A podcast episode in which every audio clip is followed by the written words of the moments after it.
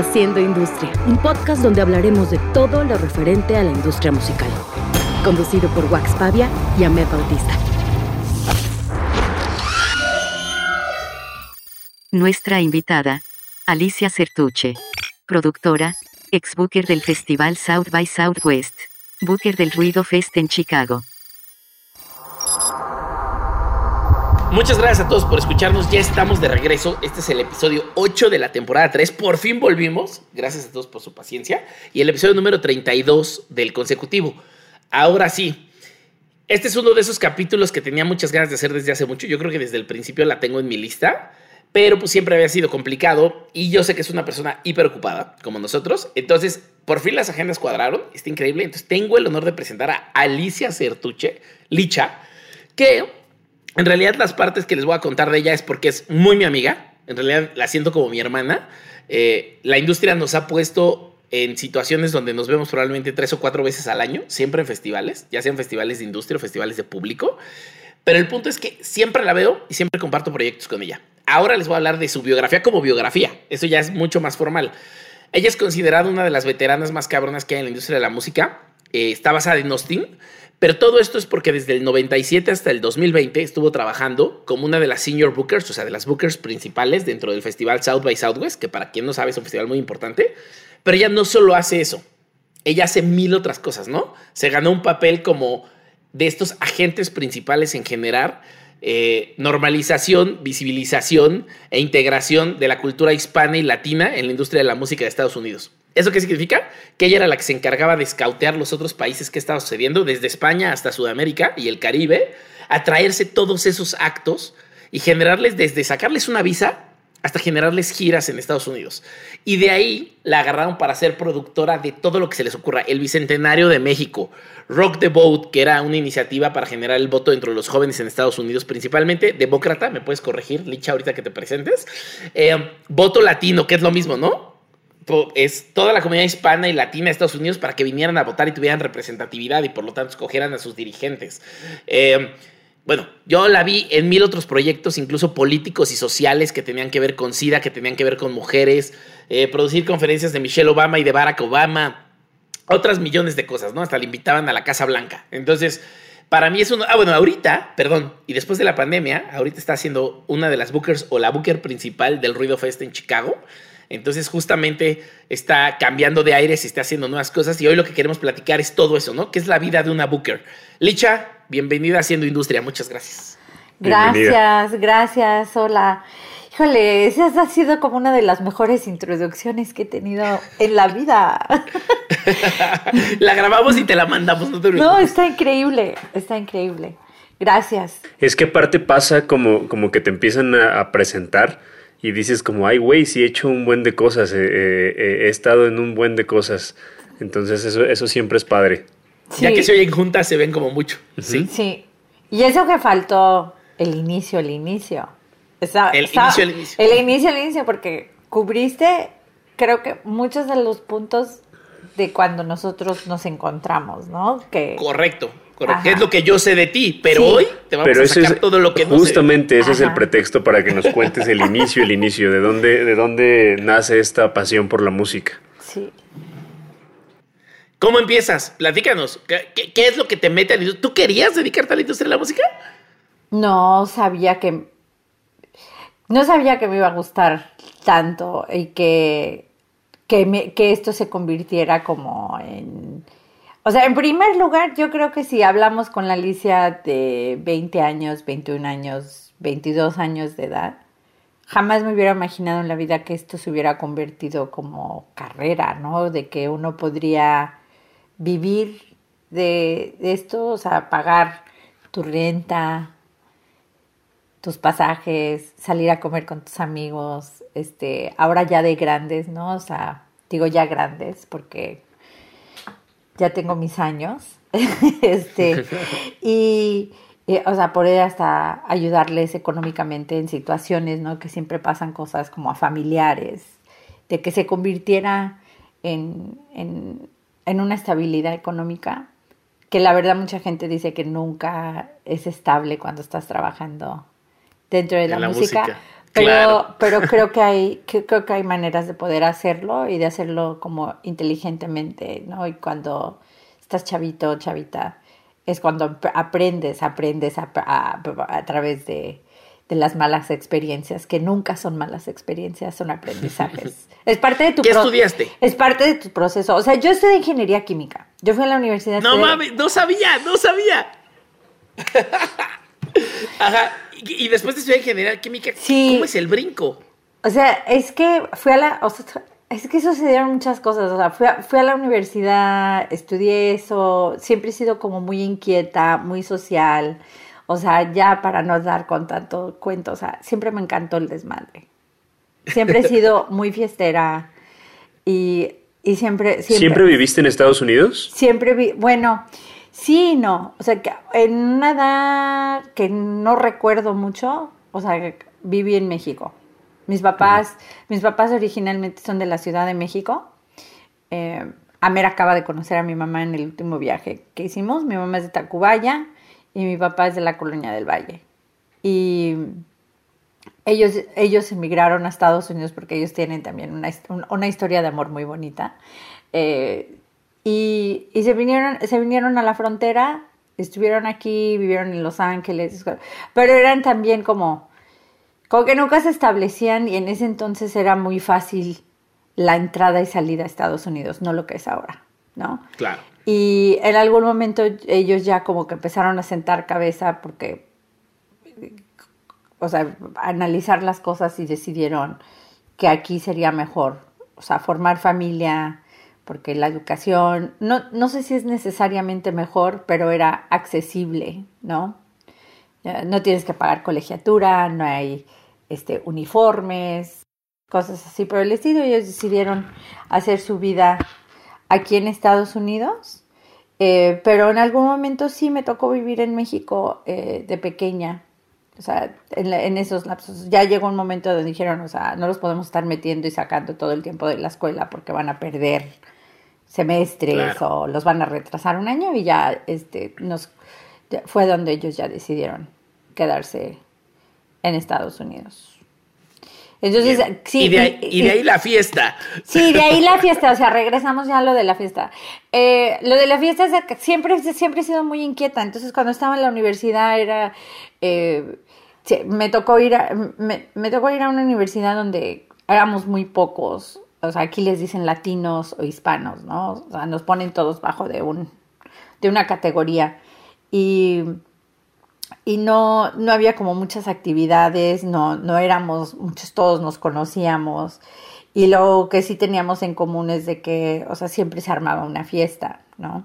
O sea, hay una fiesta o actividades sociales o dentro de las organizaciones sociales de la, de la uni, este, una de las maneras que se recaudan fondos es haciendo eventos, ¿no? O sea, haces, haces eventos y recaudan fondos para, para tu organización, tus actividades, para que puedas ir, no sé, a ser activista o lo que vaya a ser la causa, ¿no? La activiza, social o actividad social. Y bueno, pues entonces este, ahí fue donde empezó esa inquietud. Porque hay muchas fiestas en la universidad, pero muchísimas, o sea, puedes salir. ¿Y tú las producías? De lunes a domingo. No las producía, así iba a las fiestas. Ajá. Iba a las fiestas, iba a las fiestas. Y luego llegó un momento donde me, me involucré como en varias organizaciones y las empezábamos a producir.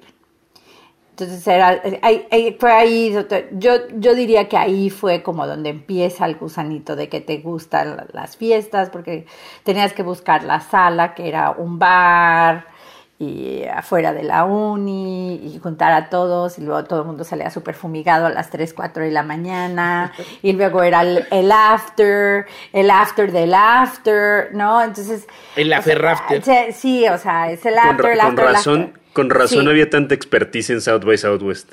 Ya Exacto. esas. Sí, o sea, es que fueron, fueron Empezó muchos- desde los llegué- 12. Sí, o sea, llegué, llegué muy, con mucha experiencia, ¿no? No, no, no. Y entonces así fue como, como empezó, pero siempre, o sea, la inquietud de cómo empezó lo de la música y cómo llego a la música es por la misma experiencia de vivir en Estados Unidos, de que esa cercanía que tenía yo con México, de que me crié en la frontera, de que tuve la oportunidad de escuchar estaciones de radio en español, eh, que nos llegaba la señal directamente de México, o sea, se veía el noticiero de este Sabludowski en la noche, que veía en mis papás todas las noches, porque se ven los canales de México. O sea, puede haber fronteras, pero se ven los canales de México en frontera, ahora de México, como también se disfrutan los canales de Estados Unidos. O sea, el contenido, o sea, entonces eres bicultural porque me cree en frontera, ¿no? Eh, entonces muchos me dicen, ah, es que hablas en español y a veces hablas como norteña. Pues soy de frontera, o sea, mis papás son de la Ciudad de México. O sea, tienes un poquito de todo. Y bueno, entonces ahí, eh, eh, para no, o sea, salirme mucho del tema, siempre fui buscando espacios de que decía yo, o sea, si a mí me gusta escuchar este tipo de música, y sé que hay, o sea, mis amigos de la fiesta les encanta esta música, si nos reunimos en los afters de los afters y esto es lo que suena en los afters, ¿por qué no hay espacios que estén tocando esta música? Entonces, hay que crear esos espacios, porque esos espacios no existían. O si sí existían, no eran como de la manera que en ese momento nosotros estábamos consumiendo esa música y que la, la, o sea, la vivíamos, ¿no? Entonces ahí es donde empieza mi aventura hacia la música. O sea, sin darme cuenta, o sea, fui abriendo como esos espacios y creo que ahora es lo que sucede con muchos jóvenes, ¿no? De que tienen una inquietud, una idea creativa y se van sobre eso y en unos 10, 15 años van a ser como unos súper picudos haciendo unas cosas increíbles, o sea, dentro de la música o, o no, ¿no? Porque claro. todo, todo forma, es, como, eh, de ahí es tu formación. Entonces y ahorita después de la pandemia, después de la pandemia va a haber muchos que van a tener que crear nuevos lugares porque murieron muchos lugares. Obvio, obvio. volvemos a empezar de cero. Oye, una preguntota como pausa ahí rápida. ¿Esto es en Austin o no vivías en Austin? Sí, entonces hice, hice de todo porque tenía 20 años y, y a la misma vez estaba haciendo, o sea, hacía fiestas, pero cuando trabajé en radio, ahí sí fue donde ya no pude hacer mis fiestas, porque había como conflicto de intereses, ahí es donde te empiezan como a... Y conocí también a cómo a controlar, a eso es a lo que me refiero, por, por las relaciones y etcétera. Y Conozco, eh, en el radio fue donde conozco a Carlin Major. Carlin Major me presenta a los fundadores de South by. Eh, que, ahí, que ahí sí me dejas hago un pequeño resumen. y ahí es donde empieza.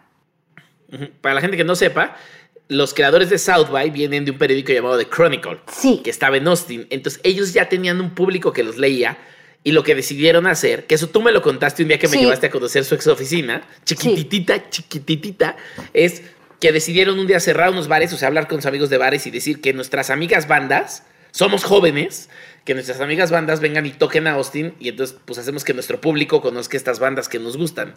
Eso 32 años después es el festival más importante de industria musical, o sea, mercado musical más importante del mundo, ¿no? Sí, ellos, ellos, ellos querían crear como un mercado. Ellos, ellos desde el inicio querían crear un mercado. La idea era, ¿cómo podemos crear un lugar? O sea, no hay, estamos hablando de no hay internet se usaba el fax. Estamos hablando como del 95. O sea, yo cuando entré usábamos fax. Yo mandaba recibos, notas, no sé qué, a través de fax. No había internet. Contratos en No había celulares, no había textos, no había TikTok, Instagram, Facebook. nada de eso existía. Entonces aunque se escucha como que fue en 1950, estoy hablando que no, o sea, la tecnología ha avanzado tanto, tan rápido, que sí nos ha rebasado. O sea, yo en algún momento sentí como que la tecnología estaba mucho más avanzada que lo de la industria. E, eso es para otro tema, porque creo que sigue sucediendo y, y que nuestros reflejos son como reflejos, estamos reaccionando hacia la tecnología y no la tecnología o sea, va siguiendo lo de Sí, la sí, música. Sí, eso es, eso es otra claro. conversación. Pero bueno, entonces ahí es donde empiezo. Empiezo con, o sea, con lo- los conozco. eh, ella me dice, me dice el, el dueño, ¿sabes qué? Vas a trabajar con ella. eh, quiere, necesita, eh, en, en ese entonces eh, eh, Celina tenía, había- tenía poco que había fallecido, la música tejana era fuerte, Celina Eh, Quintanilla. Ajá, se escuchaba, se escuchaban ar- artistas como Emilio Navaira, este, Bobby Pulido, que todavía existe. sí, había, entonces estaban esos, esos, había como esos artistas de la música tejana que estaban fuertes y ella tenía que crecer, ella tenía que, ah, el, o sea, lo que a ella le corresponde hacer es, ahora es muy diferente, es que, que la gente se inscribiera y formara parte de la academia de las ciencias de grabación.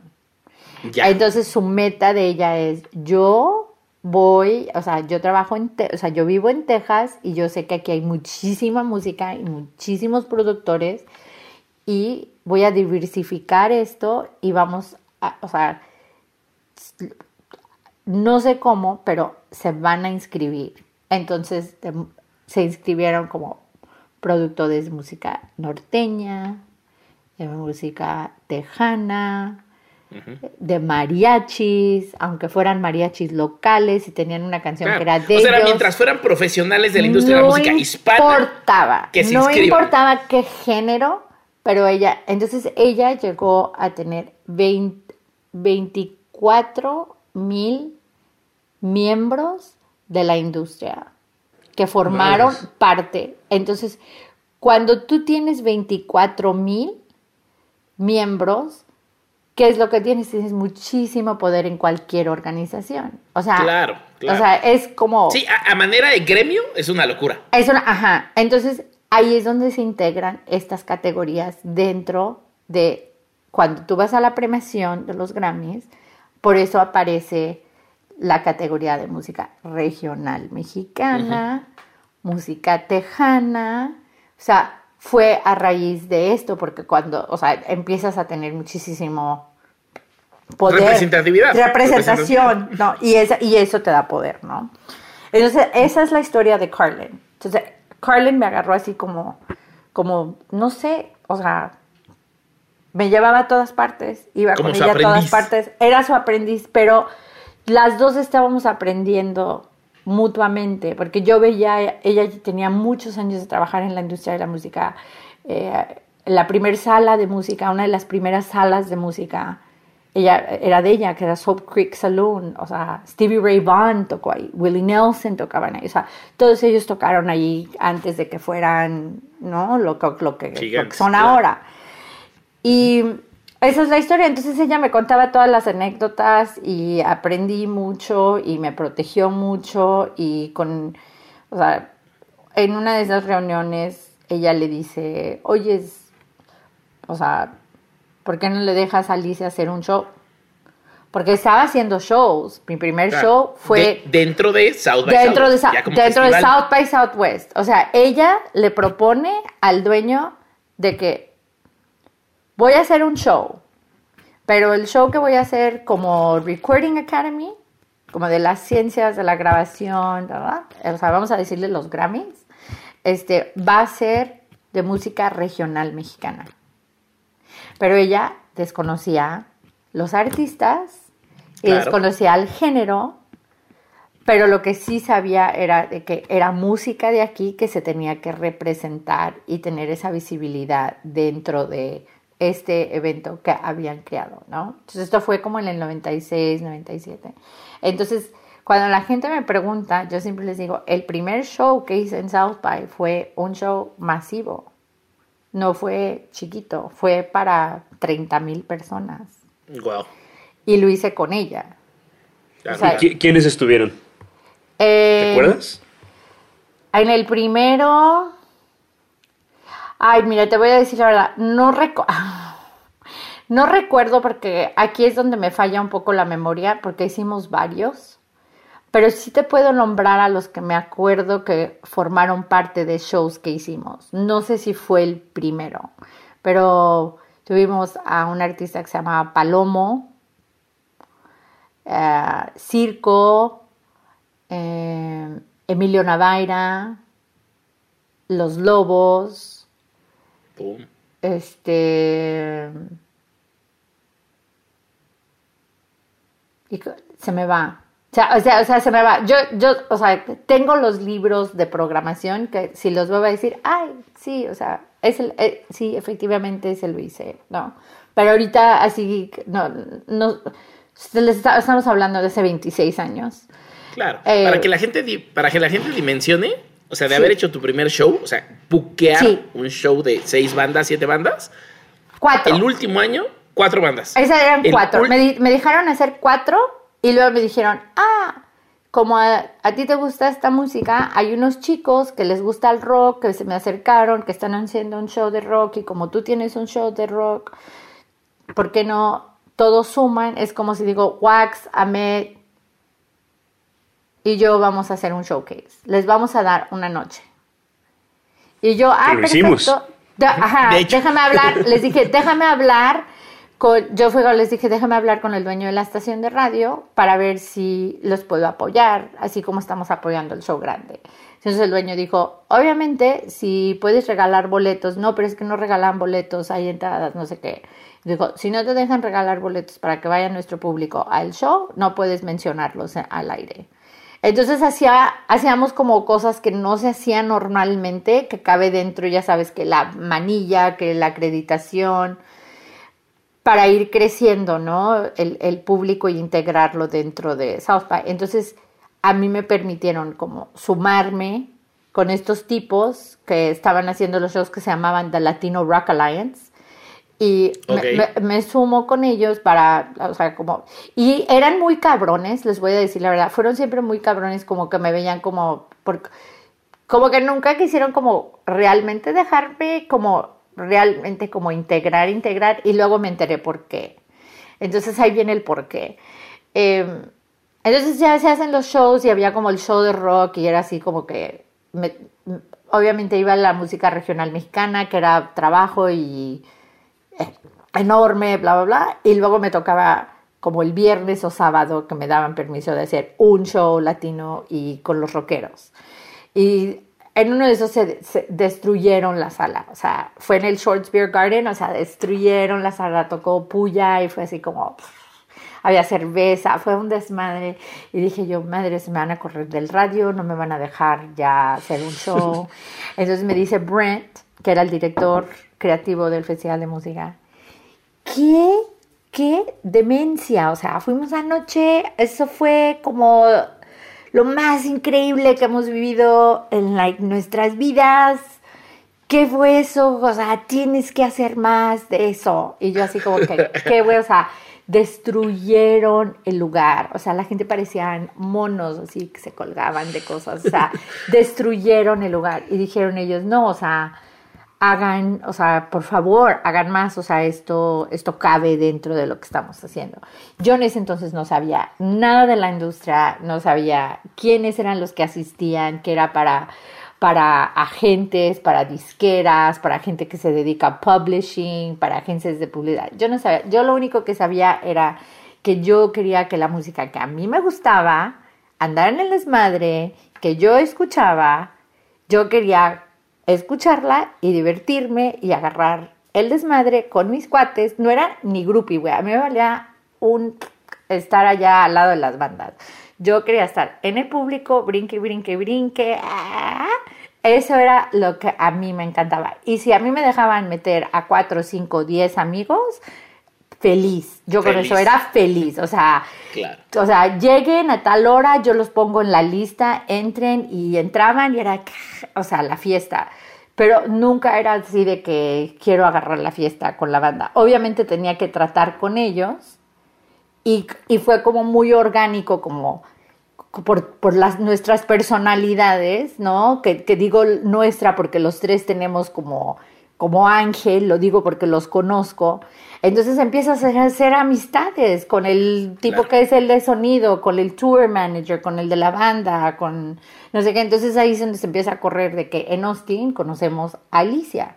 Pero eso viene, o sea, de radio, viene de South by, viene del show, viene... en- pero e- esa, es para- la, esa es la historia. O sea, ¿cómo empiezo? Claro. Esa es la historia.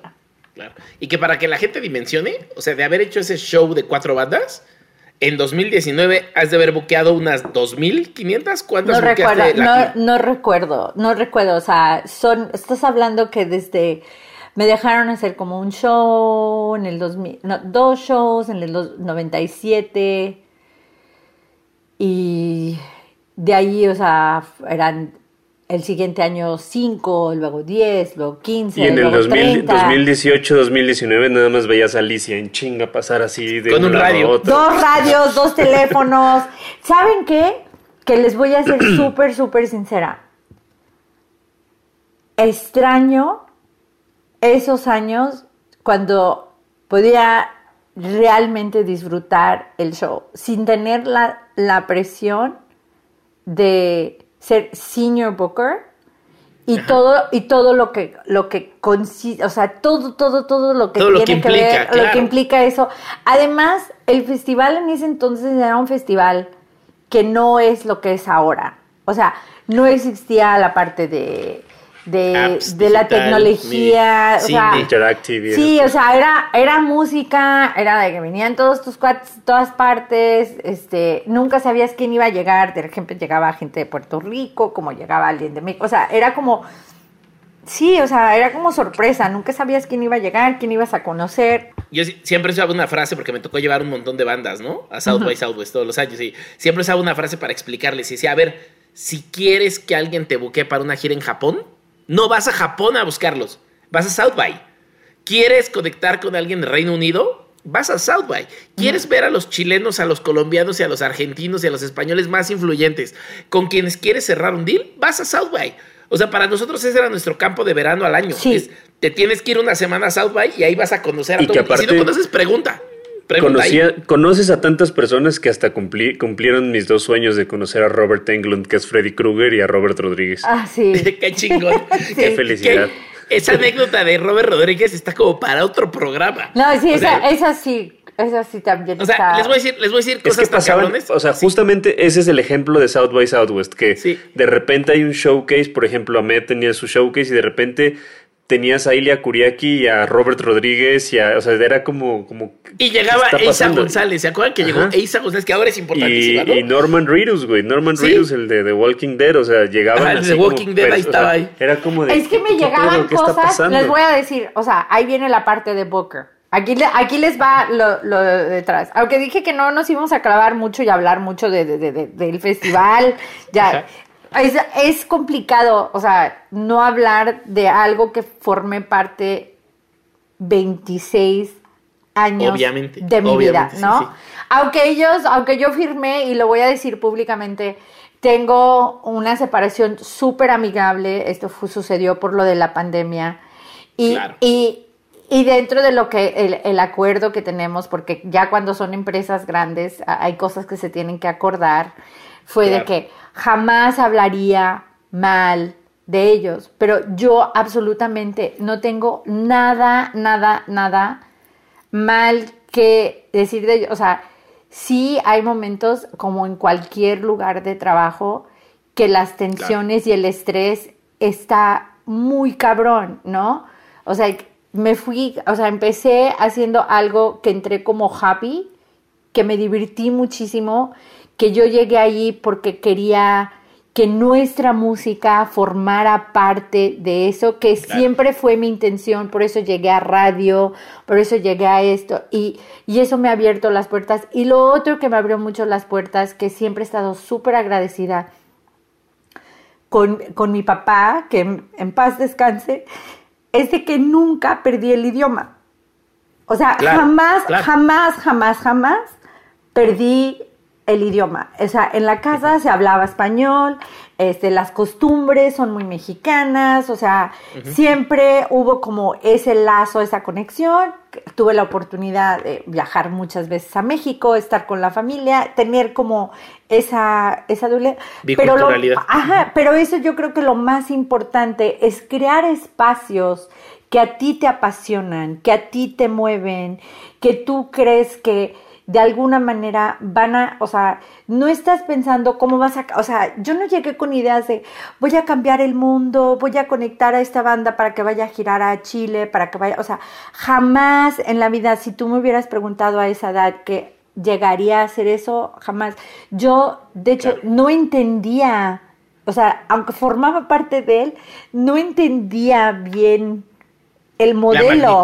No, no, no, no lo entendía, era como ah, me van a dar permiso de tener mi noche. Ok, perfecto, voy a jugar esa noche, voy a invitar a mis amigos.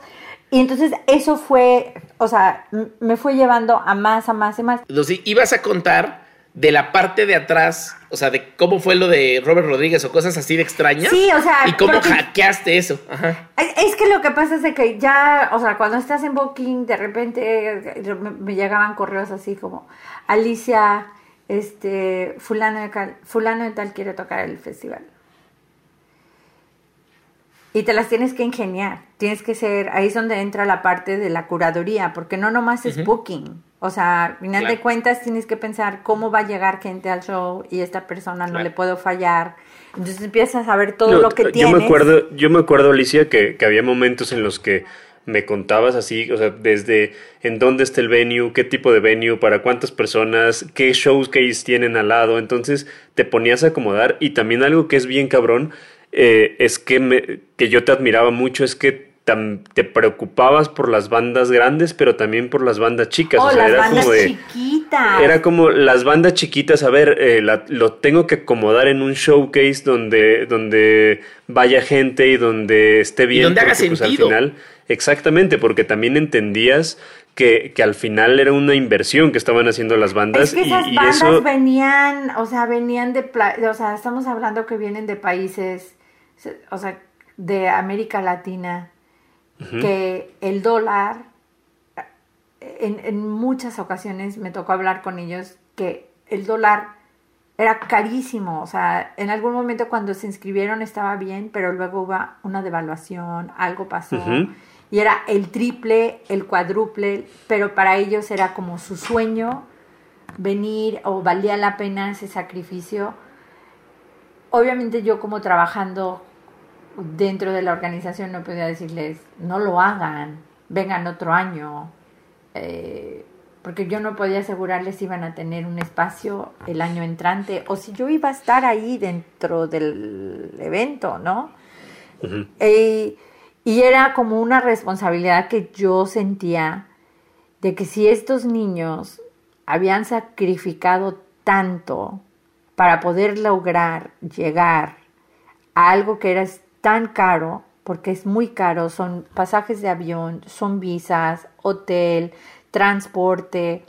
Eh, es muy caro. No, no cubrimos absolutamente nada, no se cubre absolutamente nada. Sí, es una inversión de las bandas. Es una inversión y, es, es o sea, están arriesgando, se la están jugando para que yo, sabiendo todo eso como persona, ya me voy a separar, ¿no? De a lo que me dedico.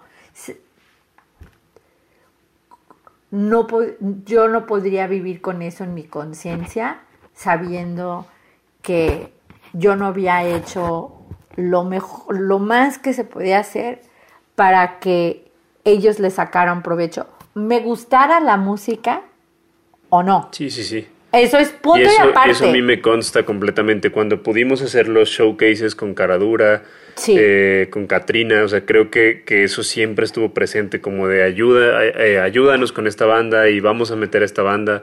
Y siempre te preocupabas mucho por las bandas chicas y creo que eso es lo que es bien importante también como curador y como como personaje que está buqueando eh, espacios dentro de la industria musical, porque al final esas bandas también necesitan ese empujón y ese desarrollo para que se vuelvan los nuevos headliners. Entonces, eh, eso sí es algo que nos toca a, todos. Yo nada más quiero dar un ejemplo para pasar a, Ruido Fest ahora sí, eh, que es lo que estás haciendo actualmente. un ejemplo de South by Southwest, una anécdota muy rápida estábamos en una tienda, fuimos con enjambre, estábamos en una tienda, Norman Reedus, que es este Daryl en Walking Dead, traía una gorra de enjambre, que no entendemos por qué razón traía una gorra de enjambre. ¿Cómo llegó a su cabeza? ¿Cómo llegó a su cabeza? Y fue así como de, nos lo encontramos en una tienda de juguetes y fue como de, ¿qué pedo? ¿Qué, o sea, ¿por qué traes una gorra de enjambre? Es nuestra banda, lo invitamos, o sea, y al final fue, y el hecho de que haya ido generó que más gente fuera al show, o sea, eh, son cosas que, que, se tienen que hacer y que es parte del juego de South by Southwest y que si tienen oportunidad de ir, yo como manager lo que les recomiendo es vayan un año a entender el festival antes de hacer la inversión como banda de, ir a, buscar showcases. vayan como público, entiendan el festival, entiendan cómo es el, el, asunto. Si tienen, si son managers de una banda, vayan con un integrante de la banda, váyanse los, las los dos, los dos eh, pues a entender el festival y después ya van como más planificados a hacer la inversión y a saber qué, qué, qué es lo que les espera y por dónde van a llegar los chingazos. Claro, pero, pero también hay, hay algo que es muy importante que también hablemos de eso, de que sé que nos conocimos porque trabajé mucho, trabajé muchos años ahí y llegó, o sea, y sigue siendo, espero que ahora que regrese, regrese más fuerte Espero que contraten otra Alicia de 20 años que le meta el mismo amor y entusiasmo que a mí me tocó meterle cuando tenía esa edad, porque sí, con esa frescura y con esa, y con esa energía eh, me llenaría muchísimo. Pero ese modelo del cual hemos hablado, ese modelo se ha replicado a nivel mundial.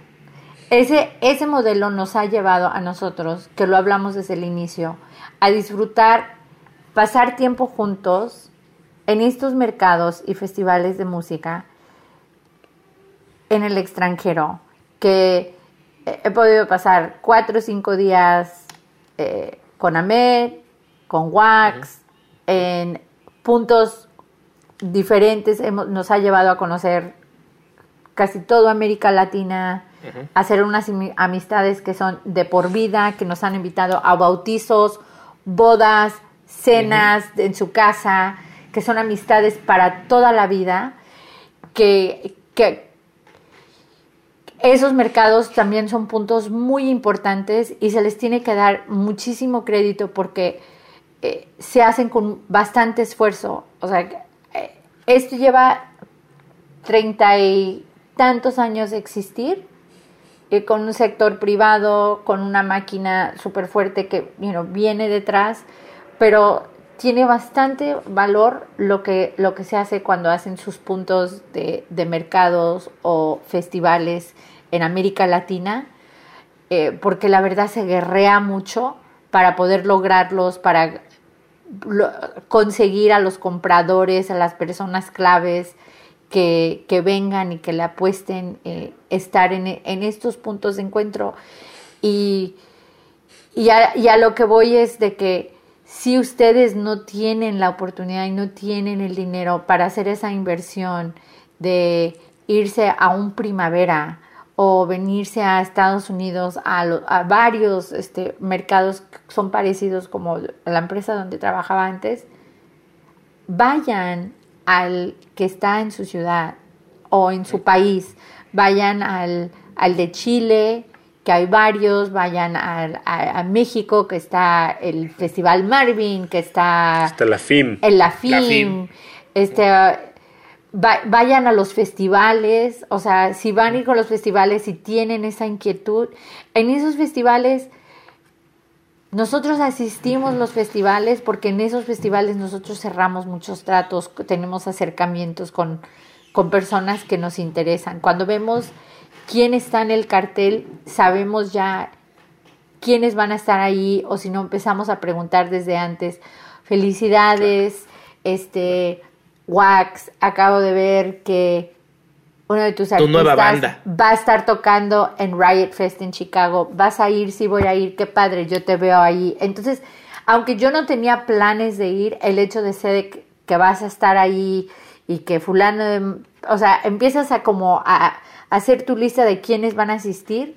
Esas son oportunidades que se dan muy naturales, orgánicos, para que tú tengas esa oportunidad de, de hablar cosas de trabajo, de conocer a la persona y tener como un tacto como un poco más humano, porque las relaciones son súper importantes.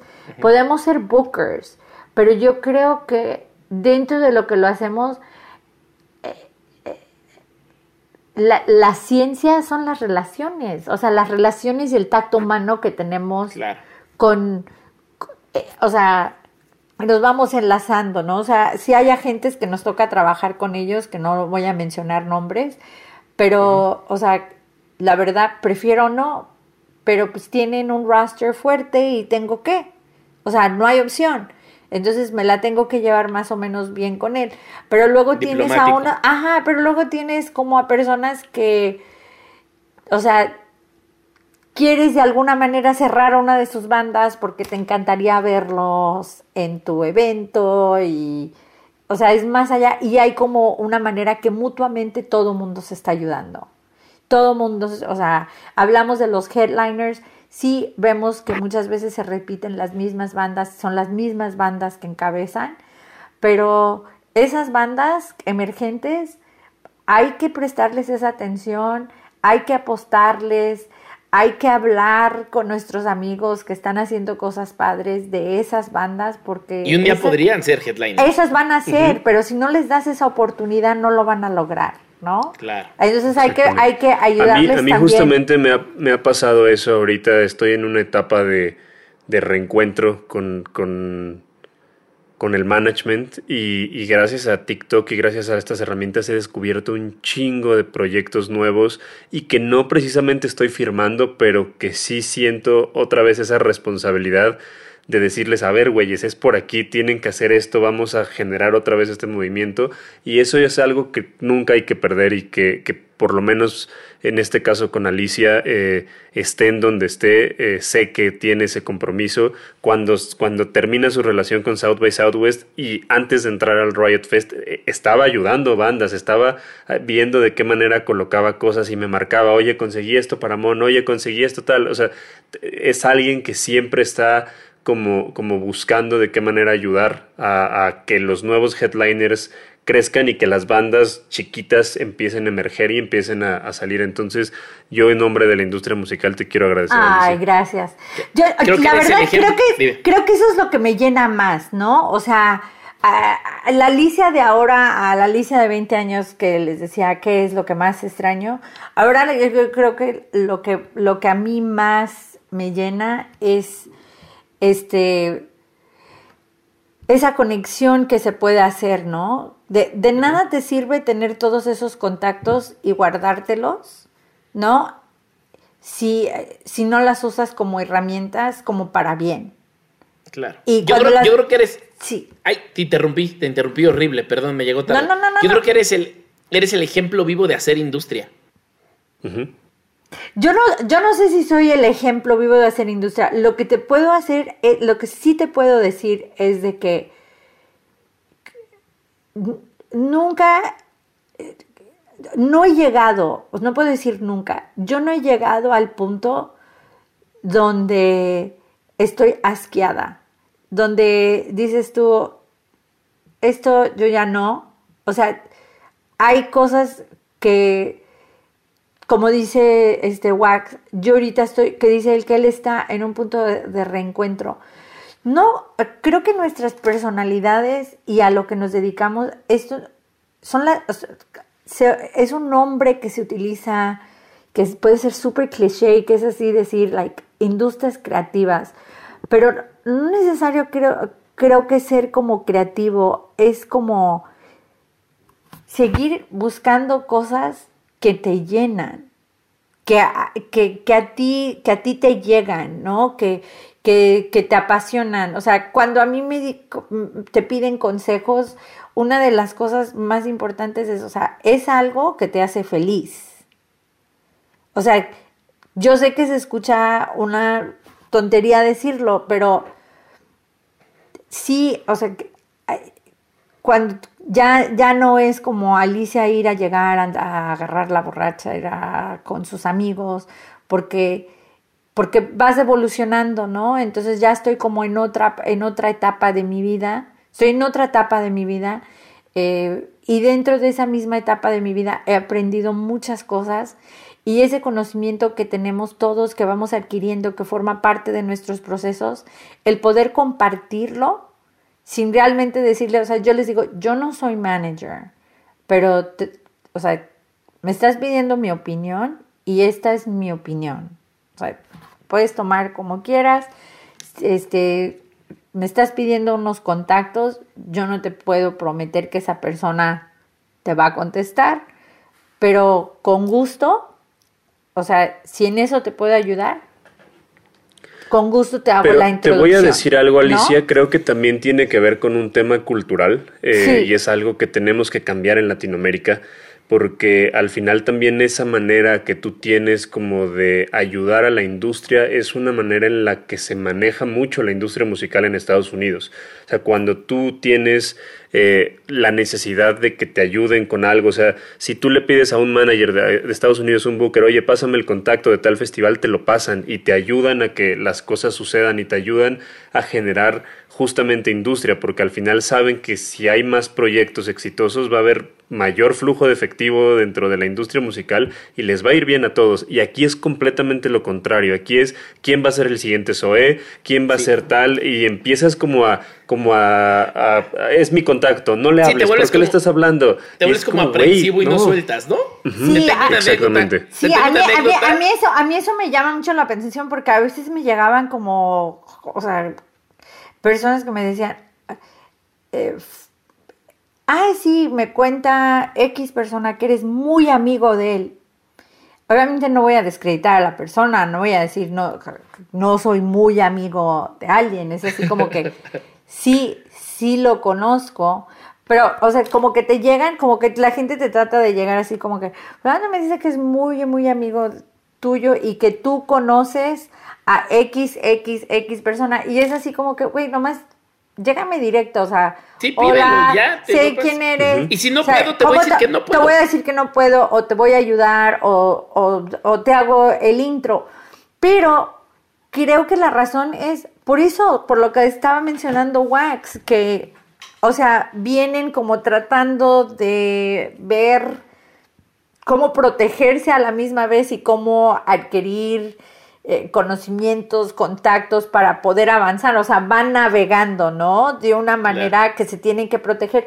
Y la verdad lo veo, o sea, creo que es, creo que es muy triste que en esta época sigamos trabajando de esa manera porque tenemos el Internet y toda esa información es accesible y la puedes conseguir en dos segundos.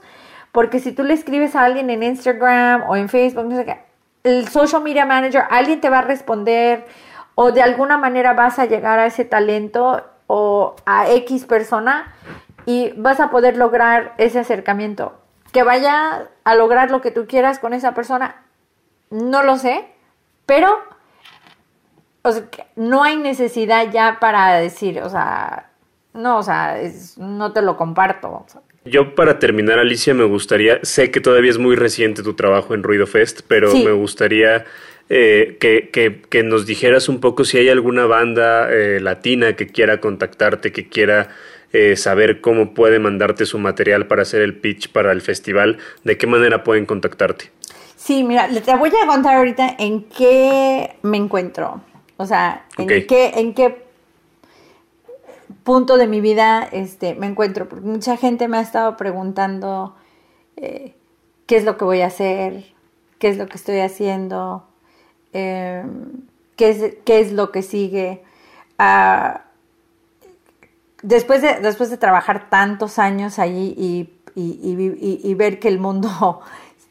Eh, estaba un poco pues, caótico, ¿no? O sea, esta pausa eh, ha sido una de las mejores cosas que me ha sucedido. eh, y, y lo digo, no lo digo como eh, superficialmente, lo digo como muy, muy honesta, porque me ha permitido como esa oportunidad de real, o sea, me siento como muy, muy libre de trabajar en cosas que me gustan trabajar, o sea, no necesariamente simplemente como pensando en el dinero, eh, pero trabajar en proyectos que, que, me apasionan. Y dentro de eso sí he tenido como la oportunidad de hay ciertos artistas que, que, me han buscado, han hecho un acercamiento, de hecho no les he cobrado de ver cómo les puedo ayudar y si tengo el tiempo, o sea, lo he hecho. Eh, en cuestión de, bookings, también eh, he tenido la oportunidad de que tengo amigos que trabajan en la industria y que quieren integrar música latina o artistas latinos dentro de sus salas y dentro de su programación. Eh, esas oportunidades, como dice Wax, eh, que mencionó anteriormente, eh, siempre estoy tomando en cuenta como ellos, eh, es como te dan una idea, quiero algo que puedan entrar todas las edades, que, o sea, te dan como más o menos una idea de qué, qué tipo de público o qué tipo de ambiente les gustaría. Entonces ahí te empiezan a fluir las ideas y dices tú, ah, estos, artistas te pueden funcionar. Y, y, he, y he logrado como cerrar talento para una variedad de proyectos. Durante toda la pandemia no he parado. Ruido Fest es uno de mis clientes o sea, eh, estoy en booking de Ruido Fest, pero Ruido Fest, o sea, yo no soy exclusiva a Ruido Fest porque fui exclusiva para alguien por 26 años. Entonces, en este momento no soy ya exclusiva. Y sí, o sea, y trabajo con ellos este, de la misma manera, hablamos de qué tipo de público, qué tipo, qué bandas podrían funcionar, eh, este, este año el escenario van a ser solamente dos escenarios. Eh, es un, este, hay, algo que, que, siento que todavía nos estamos arriesgando. Acaba de pasarlo la pelusa el fin de semana pasado. Eh, tenemos, todavía estamos en pandemia, aunque muchos están vacunados aquí en Estados Unidos. O sea, ahora hay el Delta, ¿no? Que, que está preocupando a la gente. Vamos a tener que aprender a vivir y funcionar como una industria y dentro ¿no? De, lo, de lo que se está viviendo. Y creo que eso va a depender de cada gobierno local y cada país y cómo se maneja.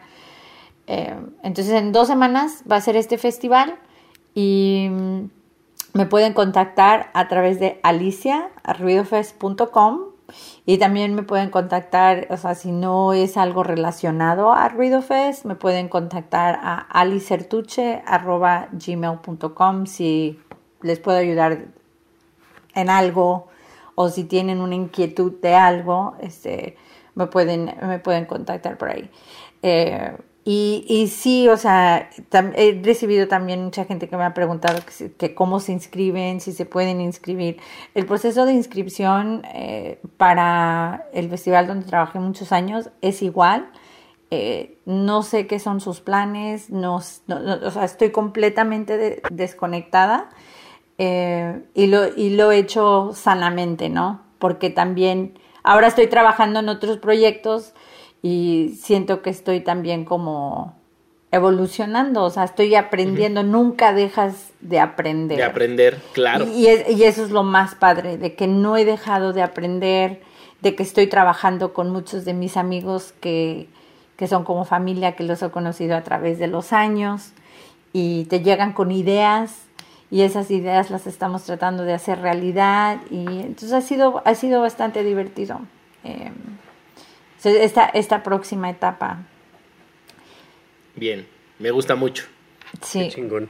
Me da mucho gusto porque aparte hace unos, unas semanas, unos, un mes aproximadamente, nos echamos una plática como de dos horas, Alicia sí. y yo, y, y, ya ver que todo esto está pasando, de verdad me da mucho, mucho gusto, Alicia, me da mucho gusto eh, que nos hayas acompañado el día de hoy. Eh, como siempre, bueno, no siempre, eh, en algunos programas decimos que hay muchas cosas que platicar. Espero que nos acompañes en otro episodio. Ay, yo feliz. Parece que estaba yo en la sala de, de los dos Lástima que, Es que ese es el punto. El punto es ese, que, platiquemos como amigos y que, contemos las anécdotas para que la gente que nos escuche esté, esté aprendiendo y esté como tomando en cuenta todo lo que hemos vivido y, les sirva de algo. Eh, antes eh, de finalizar, hay una sección en honor a Med Bautista que se llama Dos Cositas, en donde nos tienes que recomendar dos cositas a las bandas, a los artistas, a a, la, gente, que, se quiera dedicar en la, a, la, industria musical? Dos cositas es una que, se, que, es, que es clave es que, para mí yo siento que esto es clave es que si te estás dedicando a esto porque crees que hay mucho glamour, porque vas a estar viviendo eh, la vida de rockstar. Eh, lo estás haciendo por todas las razones equivocadas. O sea, si te vas a dedicar a esto, te estás dedicando a esto porque es algo que, te apasiona, porque hemos hablado eh, de experiencias el día de hoy, pero muchas de las experiencias que se han vivido, o sea, nos han costado, eh, han sido, han sido este, decisiones difíciles porque, o sea, hablando ya como muy personal, eh, hasta la fecha, entre mis hermanos y mi mamá, aún no entienden a qué me dedico. O sea, así de fácil. No lo entienden, eh, no les interesa la música que programo, no han asistido jamás jamás han asistido un concierto que he buqueado en todos estos años. Entonces, eh, si lo estás haciendo, lo tienes que hacer porque lo estás haciendo porque es algo que a ti te llena personalmente, es, es, es, es algo que te conecta y que a la misma vez sabes que eh, tú estás aportando tu granito de arena dentro de la industria. O sea, nosotros escogimos y seleccionamos trabajar dentro de la industria de la música y, esto es lo que a nosotros nos apasiona.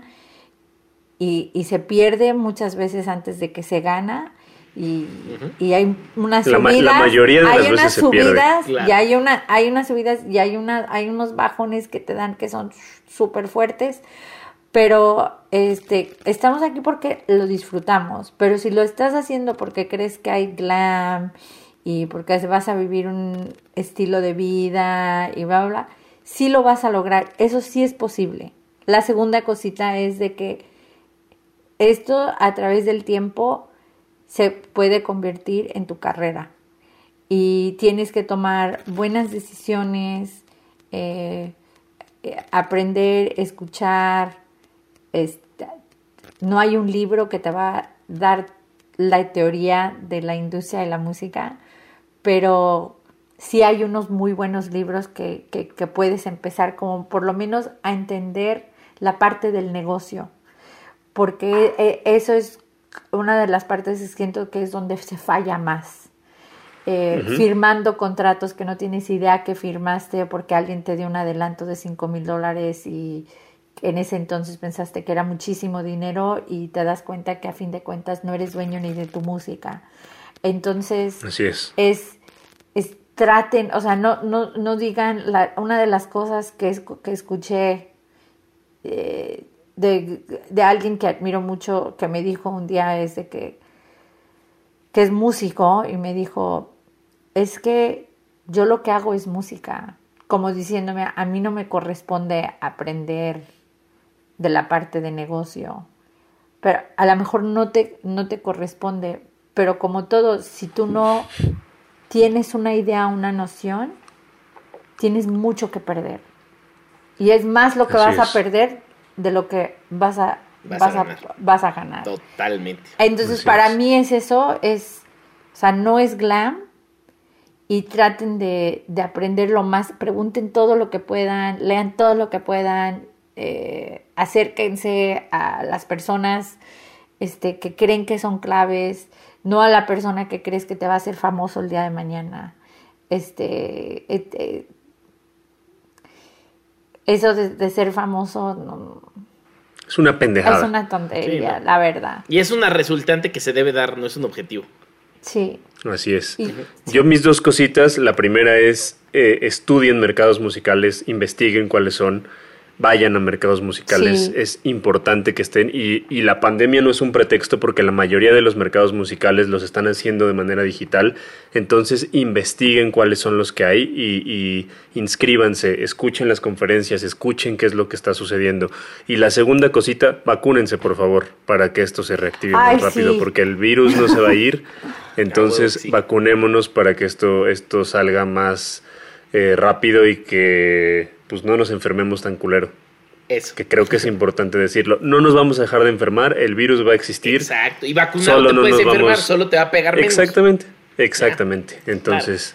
Todo esto es nuevo, todo esto es nuevo con lo de la pandemia. Todo, todo, todo es nuevo. O sea, y yo creo, o sea, que yo creo que todo el mundo ya está hasta la madre de estar hablando y, echando de COVID.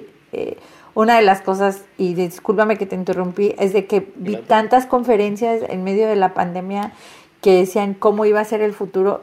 Puta, güey, nadie sabe qué va a ser el futuro. O sea, no lo saben. El futuro nosotros lo vamos a criar.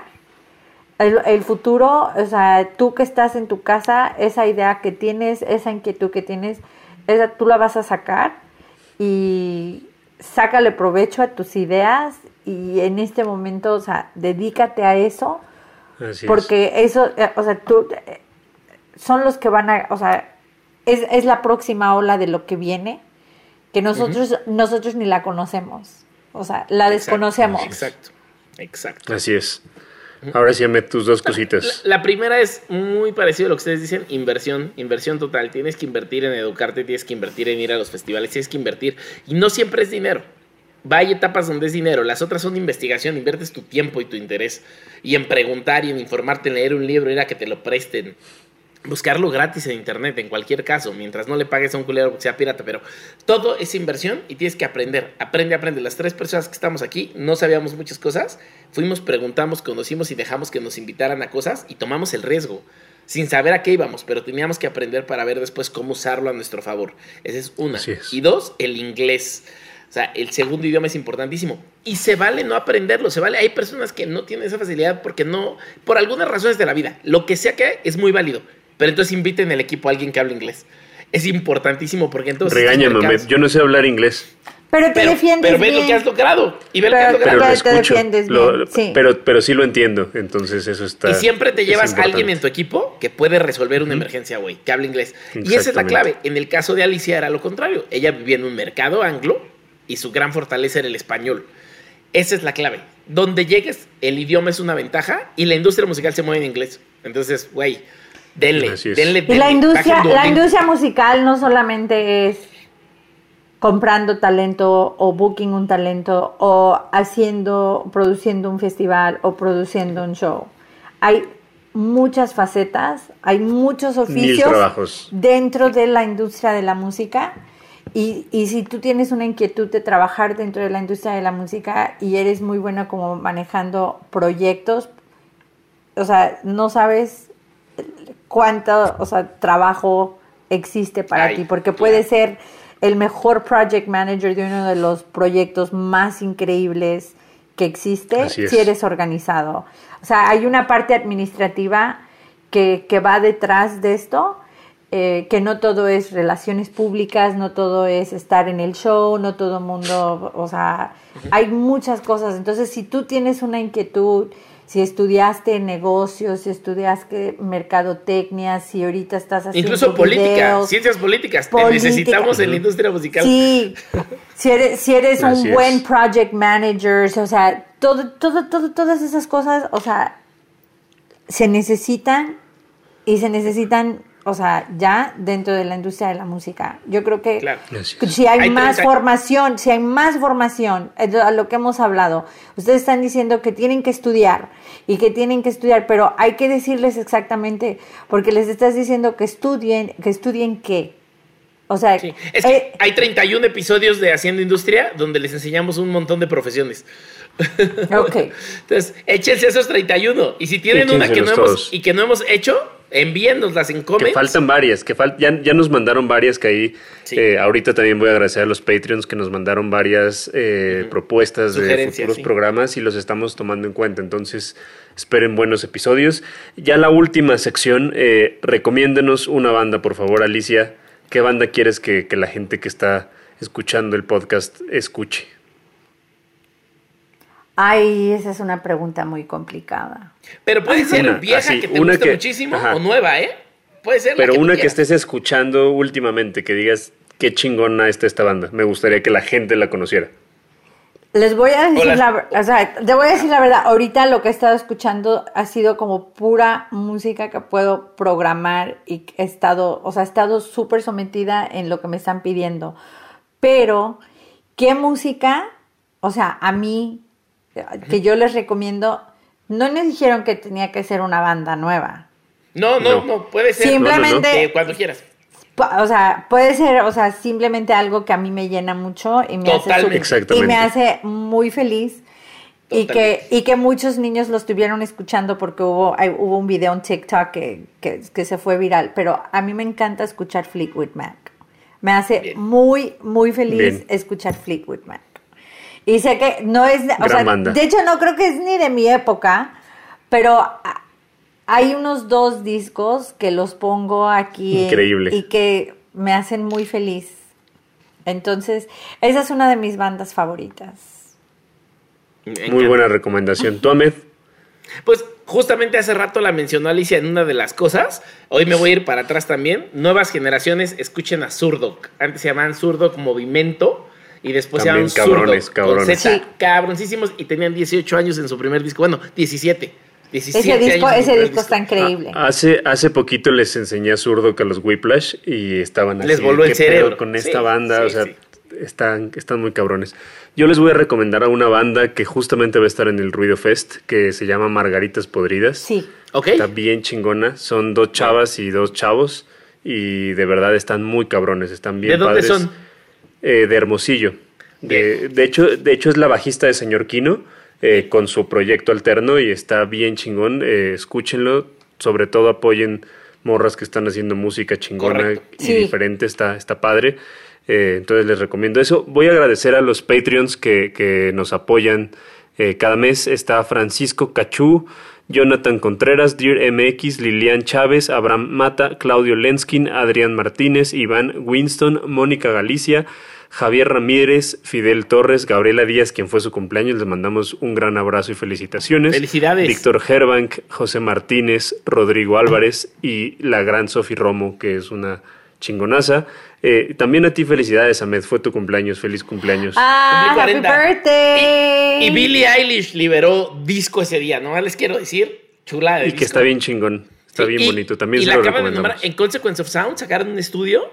Es de las letristas más cabronas que hay. O sea, es de las mujeres que más vocabulario distinto usa al escribir. Hombres y mujeres, no mujeres. De las artistas, hombres y mujeres, que más vocabulario usan. Obviamente la comparan con los que menos usan, es una locura, ¿no?